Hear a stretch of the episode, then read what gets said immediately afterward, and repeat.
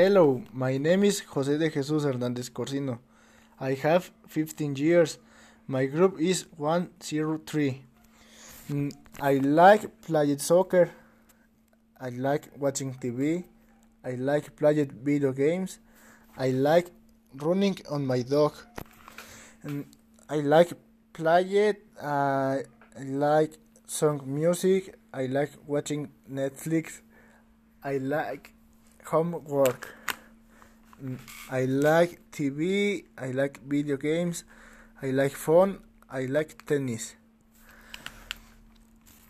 I don't like work. I don't like drive. I don't like swim. I don't like cooking. I don't like wash it. I don't like study. I don't like dishes. I don't like broom. I don't like shoes.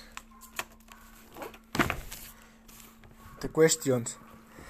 Do you like food Mexican? Mm, Do you like dogs? Do you like pop?